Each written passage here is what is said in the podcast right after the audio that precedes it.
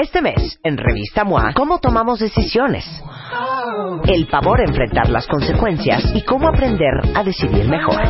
En portada, Kate del Castillo, de Reina del Sur a ingobernable y sin arrepentirse de nada. Además, deja ya esa relación tóxica que te está matando. ¿Por qué te estás autodestruyendo? MOA Marzo, 112 páginas llenas de buenas decisiones, amor y salud, libre de arrepentimientos. Una revista de Marta de Baile. ¿Están listos, cuentavientes?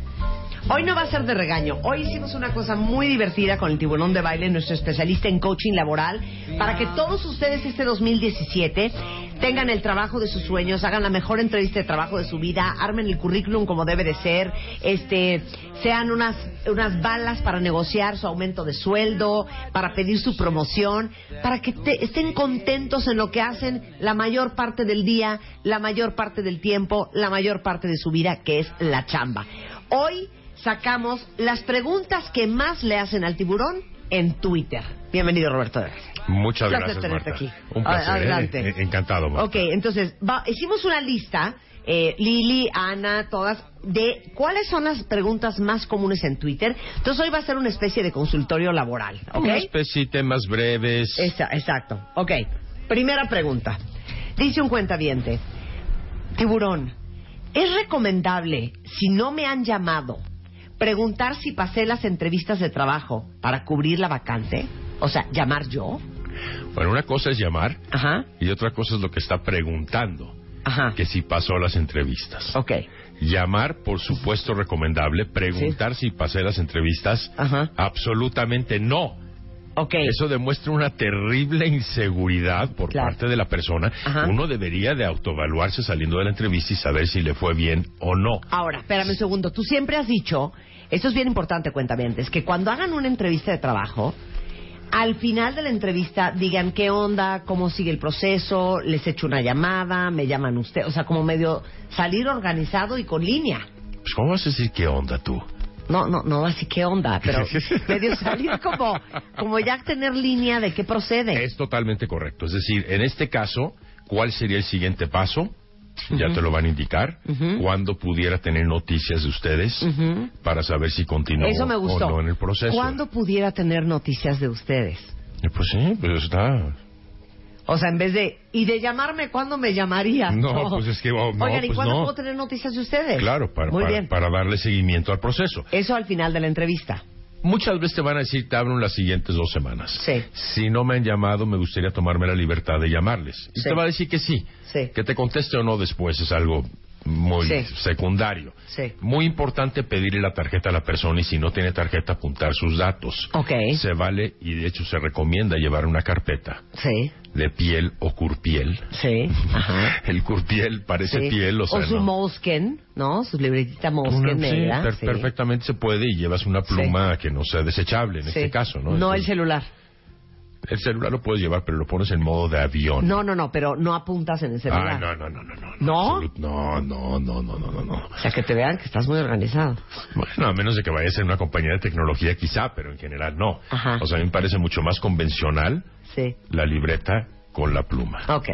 Ok. Y no estés tomando nota durante la entrevista. Esto es importante Sí. porque también me han preguntado mucho. ¿Puedo ir tomando notas como para tener algún recordatorio de cómo se condujo la entrevista? No, absolutamente no. Ok. Tomas nota al final si no te dan la tarjeta. Ok. Entonces, de esta manera tienes el conmutador, extensión, línea directa o correo electrónico. Ok. Luego, hablas. Ahora, hablas, exactamente. ¿Cuánto tiempo después? O sea, es decir, como tú dijiste, estableces una fecha, Ajá. o por lo menos un estimado. Ajá. Si te dicen, te hablo la siguiente semana, vamos a suponer que es jueves hoy, Sí. y te hablo la siguiente semana. Tú te esperas toda la siguiente semana Claro. y hablas lunes el martes, martes. sí. eh, lunes no se recomienda porque la gente está en la locura. Martes, 10 días después, si dejas que pase toda la semana. Entonces, cuando llamas, no vas a preguntar cómo te fue en las entrevistas o si las pasaste. Tú, tú lo sabes o no lo sabes. Sí. Ahora, algo muy importante aquí para que tú salgas satisfecho o satisfecha de la entrevista es que vendiste. No es un interrogatorio, no que le caíste bien al reclutador, no que no omitiste ninguna respuesta, es vender una o más de tus cuatro herramientas de venta, que las repito que ya las hemos dicho, que son tus habilidades y fortalezas anécdotas, Ujú. cuéntame una historia, Sí. en contexto, logros e iniciativas o propuestas. Básicamente quién eres, de dónde vienes, a dónde vas. Ok. Seguramente se tocó algo en la entrevista que fue importante. Y sobre todo hay que saber escuchar, porque como estás nervioso, oyes, pero no escuchas. Una de las recomendaciones al final de la entrevista y una de las preguntas que yo sugiero que hagas cuando te toca tu turno es, Marta, comentabas hace 15 minutos o anteriormente en la entrevista que uno de los retos son, me gustaría ver si puedes elaborar. Eso sugiere que sabes escuchar. Ok. Si escuchas, saliendo de la entrevista, vas a tomar nota. Sí. No durante la entrevista. Ya afuera, te subes al coche, te subes al taxi, te subes al Uber y vas apuntando todo, todo lo que es relevante. Aquí se recomienda, por supuesto, una carta de agradecimiento. La carta de agradecimiento no solo es protocolaria, es igualmente para seguirte vendiendo con base en puntos elementales. Pues sí mandan una carta, ¿eh? Definitivamente Pero mandas la mandan carta una antes carta. de hablar. Sí, mandas la carta antes de hablar. Es decir, en los siguientes dos a tres días ya tienes la tarjeta, la mandas por correo electrónico, no hay ningún problema. Y el propósito es vender. En Me- relación... oye, oigan, me trastorna, ¿eh? Porque ¿cuántos de ustedes han mandado una carta de agradecimiento? Y no es decir, oye, Roberto, pues te quería enviar esta nota para darte muchísimo las gracias por tu tiempo. Estoy a tus órdenes, quedo al pendiente. Claro. No, eso no es. Por supuesto que eso no es. Es decir, podemos abrir con muchas gracias por el tiempo que me dedicaste el jueves pasado a las 10 horas, etcétera, ¿no? Sí. Y en relación con uno de los puntos principales que se tocó en la entrevista, Sí. ya te va a decir, por ejemplo, incrementar exportaciones de 7 a 12% Sí. en la región de Rusia y Australia, ¿no? Sí. Quería yo aportar, además de lo que se tocó en la entrevista, y ya haces una propuesta. O sea, por ejemplo, oye, este, y bueno, Roberto, me quedé mucho pensando en lo que me comentaste sobre el hecho de que había que encontrar una nueva estrategia de marketing para refrescar esta marca, que es una marca bastante madura. Y fíjate que acabo de leer un artículo, te mando un attachment porque va a estar muy, inter- es muy interesante, de la revista Time, que justamente habla de la nueva forma de hacer mercadotecnia en esta era y me quedé pensando sobre la marca y pienso que una muy buena estrategia ya te echas un chorro. Exactamente. Ok, ya, muy bien, ¿eh? A- eso a- muy bien, a- a- cuentavientes. a- Algo muy específico. Ahora, ¿por qué es importante esto? Porque entrevistan a tantas personas Sí. que después ya ni siquiera se acuerdan de ti. Evidentemente, la carta de agradecimiento, además, de- además del protocolo, además de que vende, pasa a ser parte de tu expediente. Cuando están revisando el expediente, ¿quién es Marta de baile? Abren el ¿Esa cuál es- era? ¿Cuál ¿Esa era? cuál era? Exacto, esa cuál era. Y entonces ya te identifican de que, ah, es la que mandó el artículo de Time en relación con, ah, perfecto, ya lo ubico, perfecto. Entonces te permite posicionarte mucho mejor. Sales de una entrevista satisfecha o no si vendiste una o más de tus cuatro herramientas de venta. Así de simple. Entonces no preguntes. Eso denota una terrible inseguridad. Hay Claro. gente que de hecho no llama después, sino que durante la misma entrevista y cercano al final, cuando hay ciertas pautas que te estás dando cuenta que va a terminar, oye, Claro. ¿y cómo sientes que me fue en la entrevista? Pues no preguntas eso, pues ¿cómo sientes tú que te fue? Sí. O sea, deberías tener el criterio para tener la seguridad de autoevaluarte. Jamás preguntas cómo me fue en la entrevista. Ujú. ¿Ok? Entonces Ok. ese punto está completamente fuera. Está perfecto. Ahora, sí se vale que le pidas a quien te entreviste que si te da su mail para que tú puedas mandar esa carta por mail. Perfectamente. Ok, muy bien. Perfectamente. O sea, te la puede negar. O sea, hay gente que es muy sangrona y te dice, tú no me llames, yo te voy a llamar, y aún así te las ingenias a través del conmutador o cualquier otro dato para comunicarte con esa persona. Si no te contesta, no estés colgando, dejas un recado. Ahora, ¿cuáles son los tiempos? Si 10 días después, porque la siguiente semana no te llamaron, tú llamas, entonces te esperas hasta el siguiente martes que es cada semana. Ujú. ¿Por qué es importante esto? Entre más desesperado te veas, menos poder de negociación tienes al momento de la oferta. Tienes que pseudocotizarte. No te estoy diciendo que te pongas sangrón ni arrogante, ¿no? Pero sí cotizarte un poquito. Entre más desesperado te veas, peor, no te van a contratar.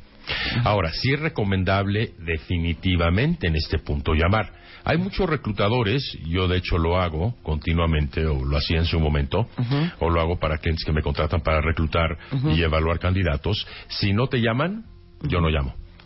Quiero saber cuál es tu interés. Claro. Tu interés genuino. Claro, claro. Quiere decir que no te importa tanto el trabajo. Por supuesto. O- Sensacional. Sensacional. Ahora, cuando llamas, ¿qué dices?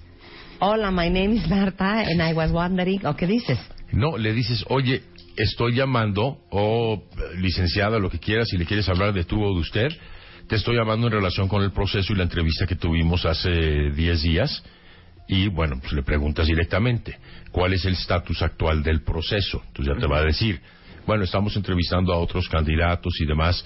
Oye, te quería reiterar mi interés por el puesto. Muy importante y lo repito, te quería reiterar mi interés por el puesto.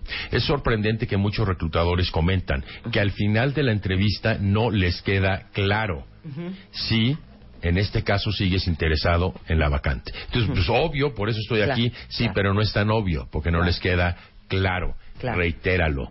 Quiero reiterar mi interés e igualmente repetirte que y ya hablas de una propuesta o hablas, no sé si recuerdes Sí. mi experiencia en SAP o en planes de mercadotecnia o material POP, lo que sea. Síguete vendiendo, aunque sea No reiterativo. desaprovechen la oportunidad. Ok, muy bien. Este, a ver, esto está muy bueno. Quiero agendar una reunión con el director general de la compañía en la que trabajo porque quiero hacerle una propuesta. Desafortunadamente no sé si es una propuesta de chamba, no sé si es una propuesta de promoción, pero ¿cuál es la mejor forma de hacerlo? ¿Lo agarro en el pasillo, en el elevador, le mando un correo, le mando una carta, un post-it, un telegrama, un WhatsApp o cómo? No, yo pienso que lo debes de llevar impreso en un papel que hemos insistido que es de 90 grados, de 90 gramos, perdón. Ajá, 90 grados. 90 gramos. Lo venden ahí en Lumen. Tienen ustedes papel de 90 grados. grados, es correcto, de 90 gramos, Ajá. color hueso, y evidentemente ahí lo escribes, sé muy breve, a la gente le gusta más una gráfica en cuanto a lo que puedes aportar y qué beneficios va a tener, y se lo llevas a la secretaria. Mucha gente piensa que mandar un correo electrónico es bueno, no, es muy despersonalizado. Evidentemente, si trabajas nuevamente en una compañía de tecnología, pues vas a mandar un correo. Van a decir, esta persona pues ni siquiera sabe usar el correo. ¿Cuántos correos dirías que recibe una persona al día? No, bueno, ¿Cuántos recibes 300. tú? 300 por lo menos. Sí, claro. O sea, va a desaparecer. Entonces trata de tener un diferenciador y hazlo en papel. Acércate a la secretaria y después ya le puedes dar seguimiento. Los japoneses dicen, y me parece muy interesante, y a la fecha lo cumplen, vota con tu cuerpo. Si te interesa, aparécete. Es increíble que un japonés, un ejecutivo de muy alto nivel, puede viajar dos mil kilómetros para hacer acto de presencia cinco minutos y regresarse. Claro. Ellos no usan tanto el correo, no usan tanto el teléfono. Se Son- apersonan. se apersonan, exactamente. Entonces, y lleva una buena propuesta. Eso es muy importante. Ahora, pídele a alguien más, no dentro de la compañía, obviamente, porque pues hay mucha competencia, pero alguien más, un tío, un primo, o cualquier cosa, que le dé una revisada a tu propuesta. Porque a veces estás sesgado y piensas que es muy buena y no tiene nada que ver. Entre más breve, cuanto mejor. Una apertura sólida, la apertura es estoy buscando una reunión contigo en relación con una propuesta que te incluyo, incluyes la propuesta muy breve y te estaré buscando el jueves a las 12 del día. Tú propon la fecha, no es cuándo me puedes recibir. Fíjate, cuando tú le preguntas algo a una persona en relación con este punto, te dice que no. O te dice no sé. Cuando tú le dices cuándo me puedes recibir, no sé. Quisiera buscarte el jueves a las 12 del día. Tú propones. Y después la persona se ve en la obligación, una de dos, o aceptarte a las 12 o darte otra fecha con otra hora. No preguntes cuándo te puedo ver. Si yo te pregunto a ti, Marta, oye, ¿cuándo te llamo? Pues cuando quieras. Obviamente, eso es lo que te van a contestar. O llámame la siguiente semana. Entonces tú en ese momento entras y dices, Marta, te llamo el martes a las 12. Perfecto. Seguramente se te va a olvidar a ti que el martes a las 12 quedamos de que Claro, te llamara. claro, claro. Pero llamas y dejas el recado y cumples. Claro, claro. Ok, ¿cómo contestas a la pregunta ¿cuál sería tu trabajo ideal? Cuando estás en una eh, compañía entrevistándote. Bueno, cuento una anécdota que me parece sorprendente, pero tuve un cliente que trabajaba en la embajada de México en Portland, Oregon, y entonces estaba en un área administrativa. Y le pregunté, no dentro de contexto de entrevistas, sino dentro de contexto de coaching, y me dice, mi trabajo ideal es ser guía turista en los Alpes suizos. Pues, ¿Cómo me contesta eso? Sí. O sea, estás buscando un área administrativa que tiene que ver. O sea, hay que entender que cuando te preguntan tu trabajo ideal debe ir en línea con la vacante o el puesto para el cual te estás entrevistando. O sea, debes de hacer una congruencia en ese respecto. Entonces, tu trabajo ideal es aquel. Primero indicas cuáles son las características. Que sea innovador, que tenga retos, que tenga crecimiento, etcétera. Que me pueda desarrollar con liderazgo, que pueda subir jerárquicamente, tener desarrollo profesional. Y en este caso en particular, a mí me encanta aportar ideas como, por ejemplo, y ya te sigues. Recuerda, el propósito es la venta. Tu trabajo ideal es para el cual estás aplicando. Eso significa que va a ser diferente para diferentes empresas. La gente dice entonces, oye, ¿estaré mintiendo? Bueno, si mientes de que ese es tu trabajo ideal, ¿qué diablos haces en la entrevista entrevistándose, Claro. válgase, Claro. para ese puesto? Claro, o sea, no tiene claro. ningún sentido. Claro, claro. Ok, ¿ya quedó claro, cuentavientes? Ahora, esta es buenísima. ¿Cómo le atinas? Es que de entrada no es de atinar a la típica pregunta y ¿cuánto quiere usted ganar? ¿Cómo le atinas, no? O sea, Sí, pues, no, sí. no es de atinar, pues, Sí, si no, es de atinarle atinar. al precio. No, a ver, ¿cómo contestas cuánto quieres ganar? Me encanta esta pregunta porque se quedó un poquito truncada la vez pasada, derivado de nuestra invitación de Eduardo Villaray. sí, Y claro. está, que, que ya no nos dejaron hablar y mucho en relación con eso, porque esta es la pregunta más importante. Aquí hay entonces cuatro puntos. De todas maneras te van a seguir insistiendo. El segundo es elemental. El primero es y siempre cuando aplique. Si tú estás cambiando de industria, lo que tú dices, me es difícil estipular una cifra porque desconozco los tabuladores de esta industria. Te estás cambiando de alimentos a productos de belleza, por ejemplo, Sí. o a telefonía. Sí, sí, sí. Entonces no sabes los tabuladores. Te van a decir sí, pero ¿cuánto? La segunda es maravillosa. A ver.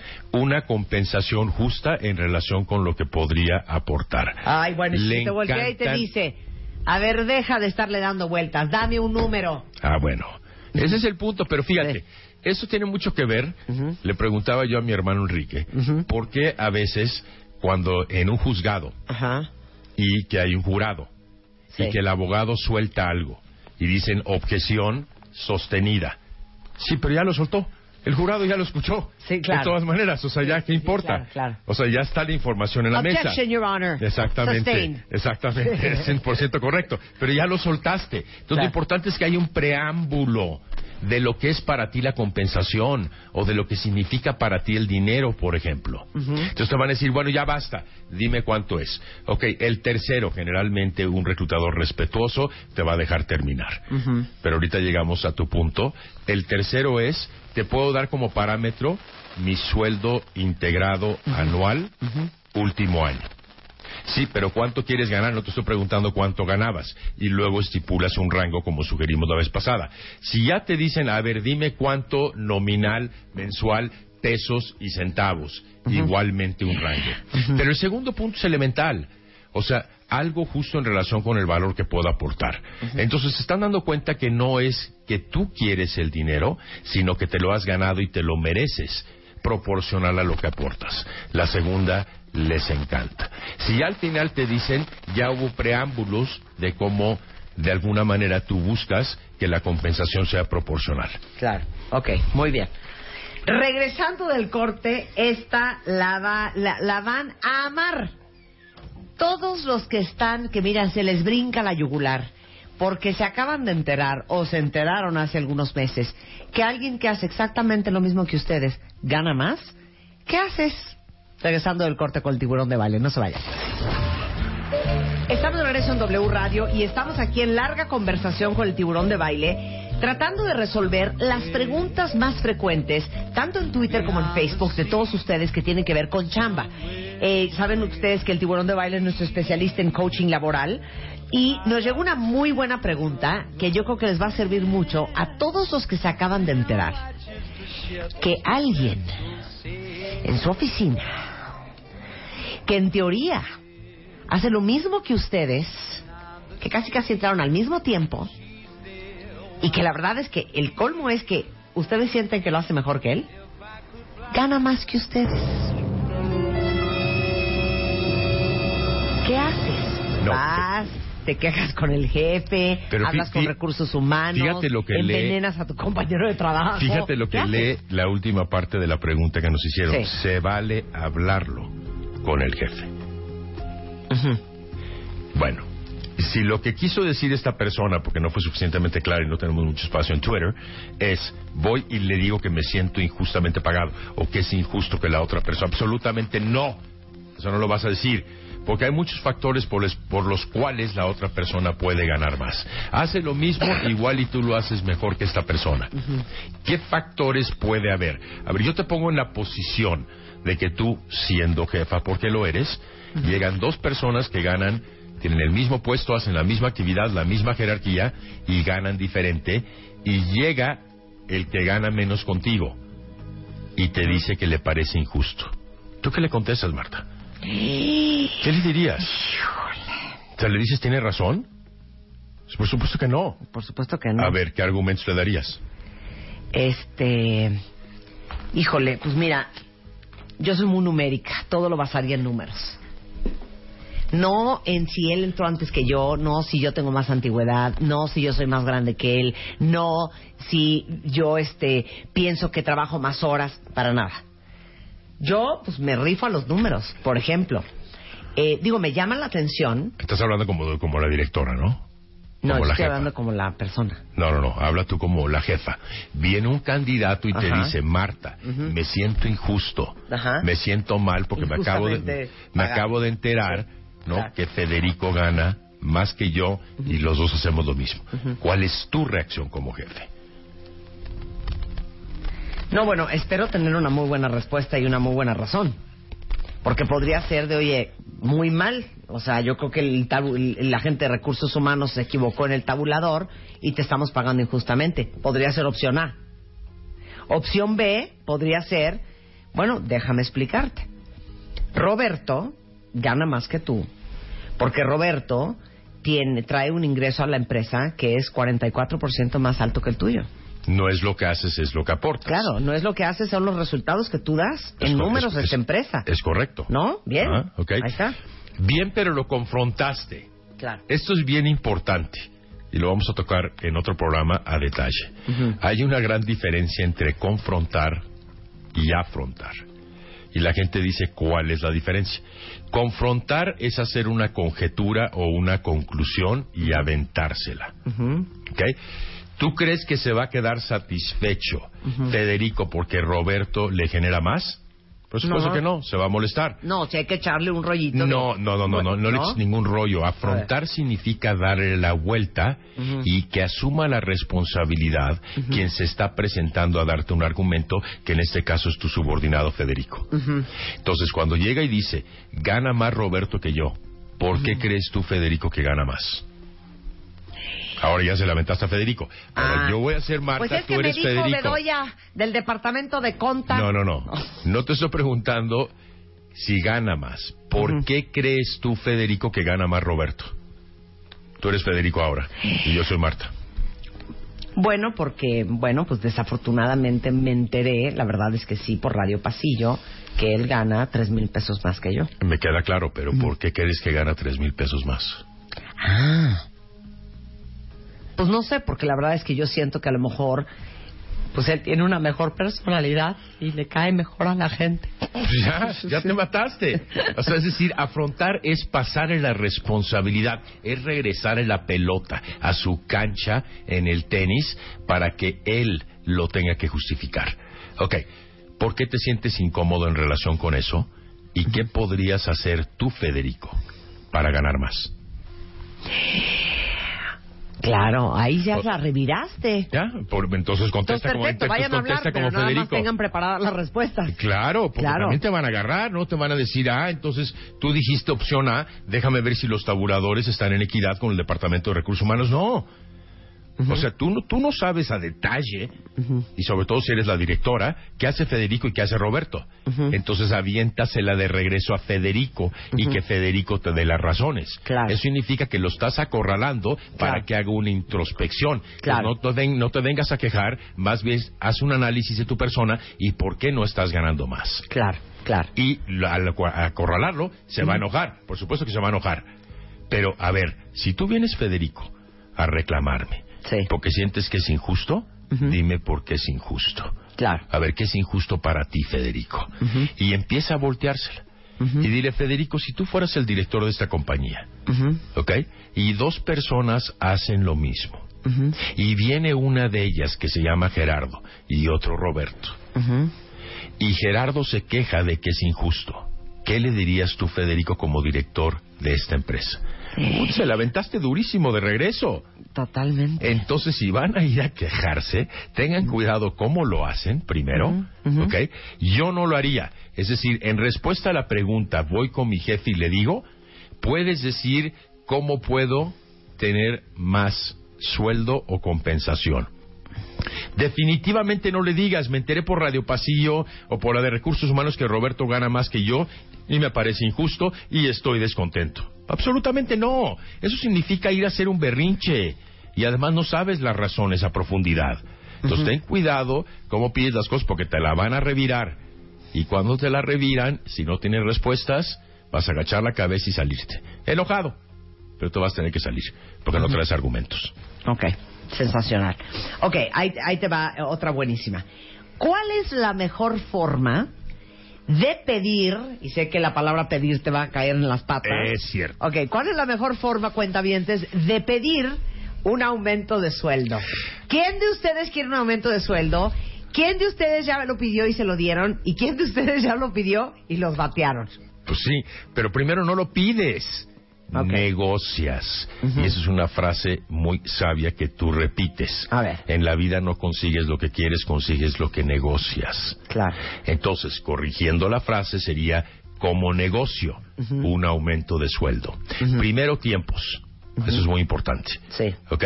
Entonces, tú tienes que averiguar a través del Departamento de Recursos Humanos y en plan de carrera en cuánto tiempo deberías estar apto para ser promovido o tener un aumento de sueldo.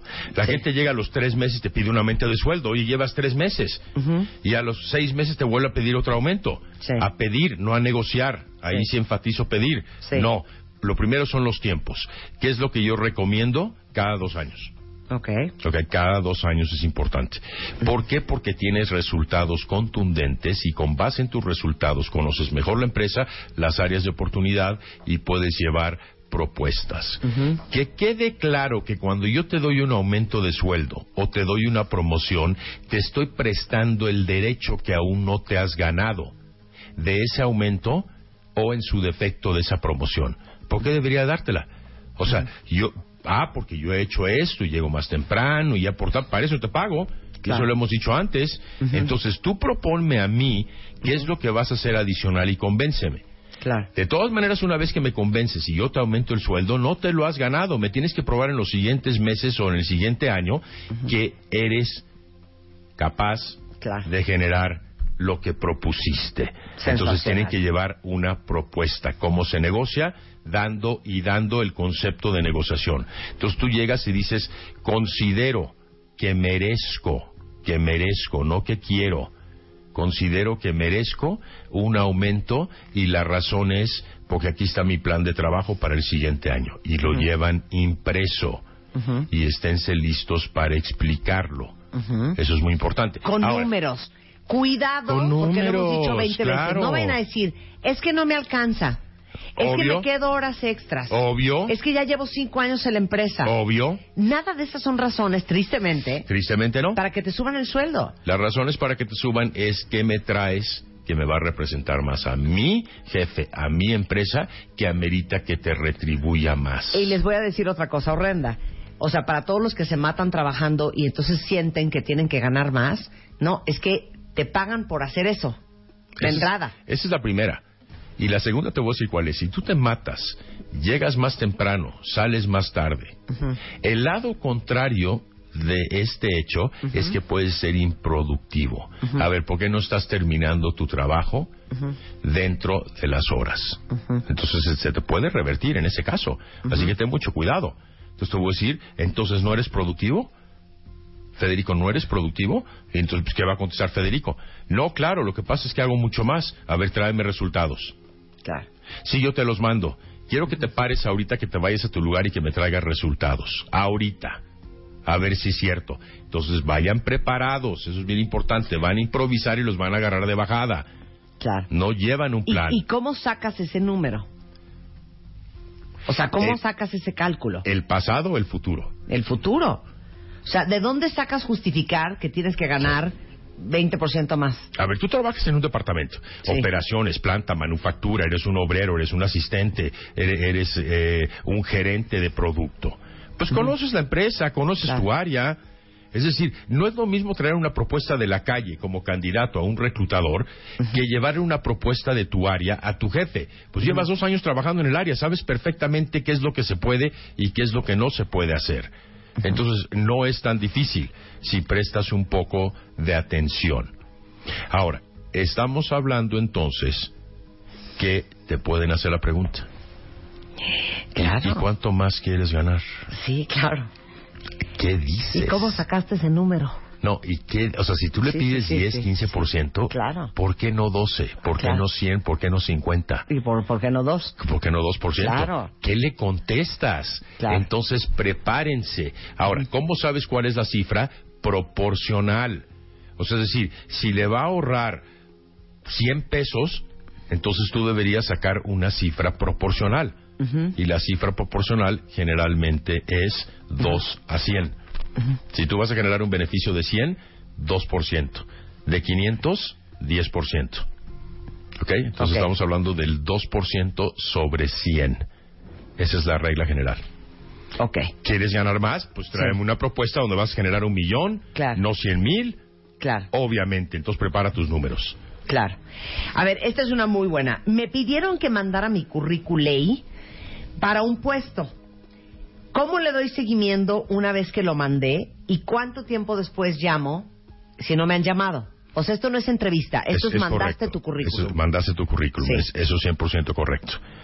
Hablas a los tres días. Ujú. ¿Por qué es importante tres días? Porque de lo contrario se pierde tu currículum en un mar de contrincantes candidatos. Entonces yo llamaría a los tres días. Muchas veces lo que te va a decir el reclutador es, no lo tengo presente, pero déjame buscarlo. Te puedo llamar mañana a las 10 de la mañana. Recuerden, no pregunten cuándo te puedo llamar porque te van a decir, yo te llamo a ti, tú no me llames a mí. Propongan una fecha. Cuando mandas tu currículum son tres días después. Omite lunes en la mañana que todo el mundo está en la locura y viernes en la tarde que nadie está ya en la oficina. Claro. Ok, trata, trata de ser ingenioso en ese respecto. Ok. Yo lo que recomiendo es que hables muy temprano, Porque generalmente el jefe llega a la oficina antes de su asistente y seguramente te tomará la llamada. Ujú. Ok, tres días. Claro. Ya, ya quedó eso claro, ¿no? Ok. Eh, ¿Cómo se redacta el correo en el que vas a mandar tu currículum? ¿O lo tienes que llevar a fuerza en persona? No, no, lo puedes mandar, por ejemplo, los headhunters lo Ajá. piden electrónicamente porque a eso se dedican, a estar revisando precisamente su correo para ver si hay candidatos. La gente pone hola, o te anexo mi currículum, o saludos. No.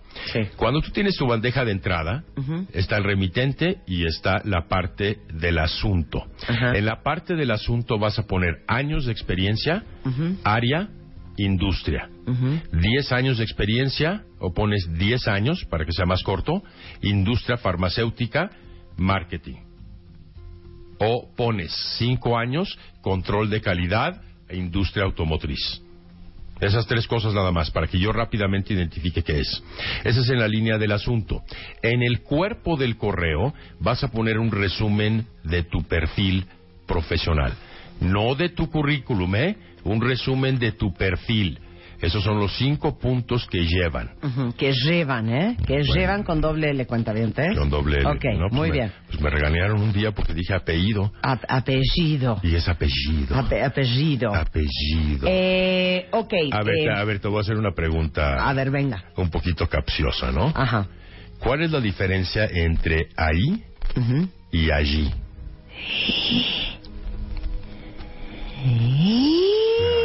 Ah, ¿verdad? ¿Tú sabes, Ana, la diferencia entre ahí Y allí. allí? O sea, con H y con doble L.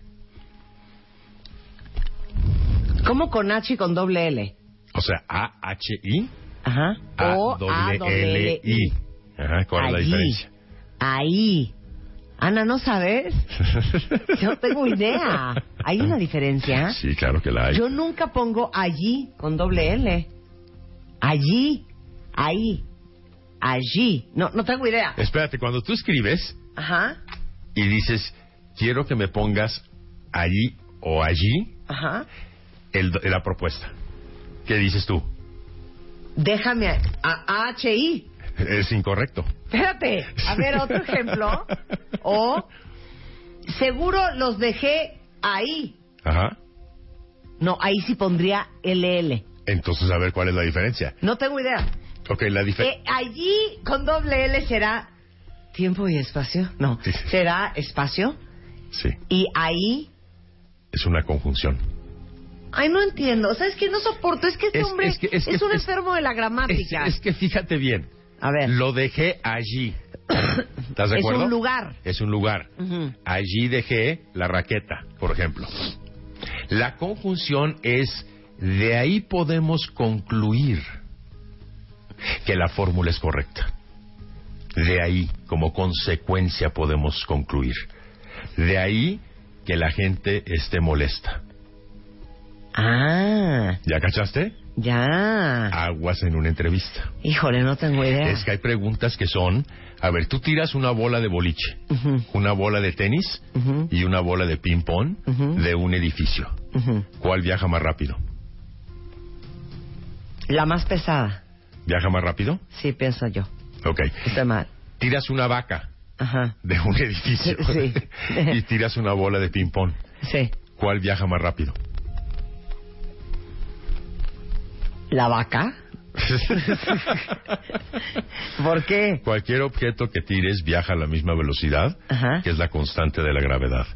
9.6 metros por segundo. Les digo una cosa, es, insoportable. No, pero es, que te pueden hacer esas preguntas en una entrevista. Fíjate, hay preguntas culturales que te hacen y te preguntan quién es el primer ministro de Israel. hay gente que no tiene idea. O sea, y si dicen, eh, y si dicen Isaac Rabin, muy mal. Pues sí. Netanyahu. Pues sí, entonces, entonces tienes que tener mucho cuidado. Ok, regresando al cuerpo del correo. El punto aquí es, primero, cuál es tu profesión y en qué áreas tienes experiencia. Ahorita lo voy a redactar. La segunda, cuántos saltos jerárquicos has tenido, promociones.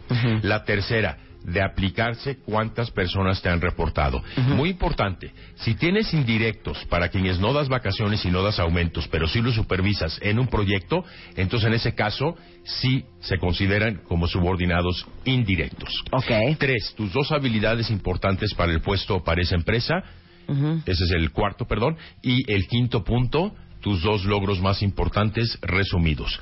Tus dos logros más importantes y relevantes aquí en China son los que más impactaron ventas, costos y o gastos. Entonces sería en el cuerpo. Soy licenciada en, con experiencia en las áreas de. He sido promocionada tres veces, comenzando como analista y actualmente me desempeño como gerente. He tenido 24 subordinados a mi cargo como máximo. Mis principales habilidades, la innovación y la orientación a resultados y mis principales logros. Mejorar eficiencia en 14%, reducir gastos en 4%. Anexo mi currículum para mayor referencia.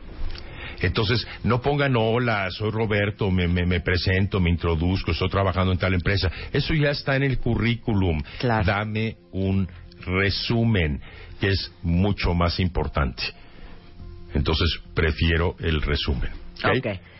Bueno, eh, hay muchas otras preguntas más, pero ya no da tiempo. Pero para todos los que estén interesados en verdaderamente prepararse, porque van a cambiar de chamba, porque necesitan sentarse con su jefe a, a renegociar su sueldo, o porque si quieren cambiar de área, o por cualquier otra razón, eh, Roberto está aquí en la Ciudad de México, da coaching personal para armar desde la carta de presentación, la estrategia, las entrevistas, eh, todo lo que tiene que ver con este negociar el sueldo y este les voy a pasar el teléfono, que es Igualmente doy por Skype y tengo en múltiples partes del mundo, afortunadamente, Australia, Dubai, Turquía, etcétera. Ujú. Entonces, son igualmente efectivas. Teléfono 52 94 Ujú. 17 77. Repito, 52 94 17 77 y la página es robertodebaile.net.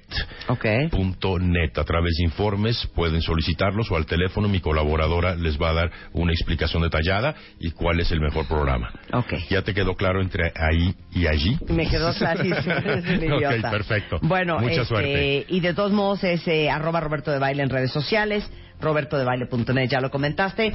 Y este, muchas gracias por estar acá. Muchas gracias a todos. Oigan, cuentavientes, para todos los que viven en el DF o de todos modos, a lo mejor hay otros como en la zona conurbada que seguramente van mucho a una zona que está muy cerca de la Ciudad de México, que se llama Malinalco. Que yo no sé si ustedes sepan, pero Malinalco es un pueblo mágico. Se produce un mezcal espectacular, de hecho es una bebida muy típica de esta región, eh, con técnicas de hace cientos y cientos de años, que es una maravilla el mezcal de Malinalco. Aparte, Malinalco tiene una gastronomía increíble, tiene un clima espectacular, este tiene unas nieves, unas nieves de, de frutas de diferentes sabores divinas.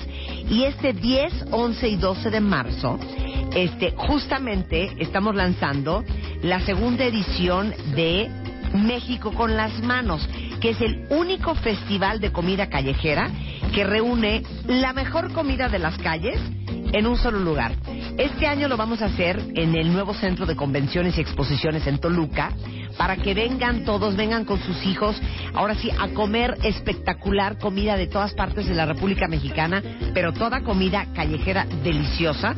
México con las manos es 10, 11 y 12 de marzo en el Centro de Convenciones y Exposiciones de Toluca y por supuesto que Malinalco va a estar presente. Y con esto nos vamos cuentavientes, pero estamos de regreso mañana viernes. Mañana viernes vamos a hablar de coches, vamos a hablar de este remedios, vamos a hablar de cuando los hijos no se van, pero todavía hay mucho más que escuchar esta tarde en W. Ahí viene Fer Tapia, tenemos deportes, tenemos a eh, la güera Greenham, tenemos el hueso, tenemos a Alejandro Franco en la noche y nosotros nos vemos mañana en punto a las 10. Pásenla bien, adiós.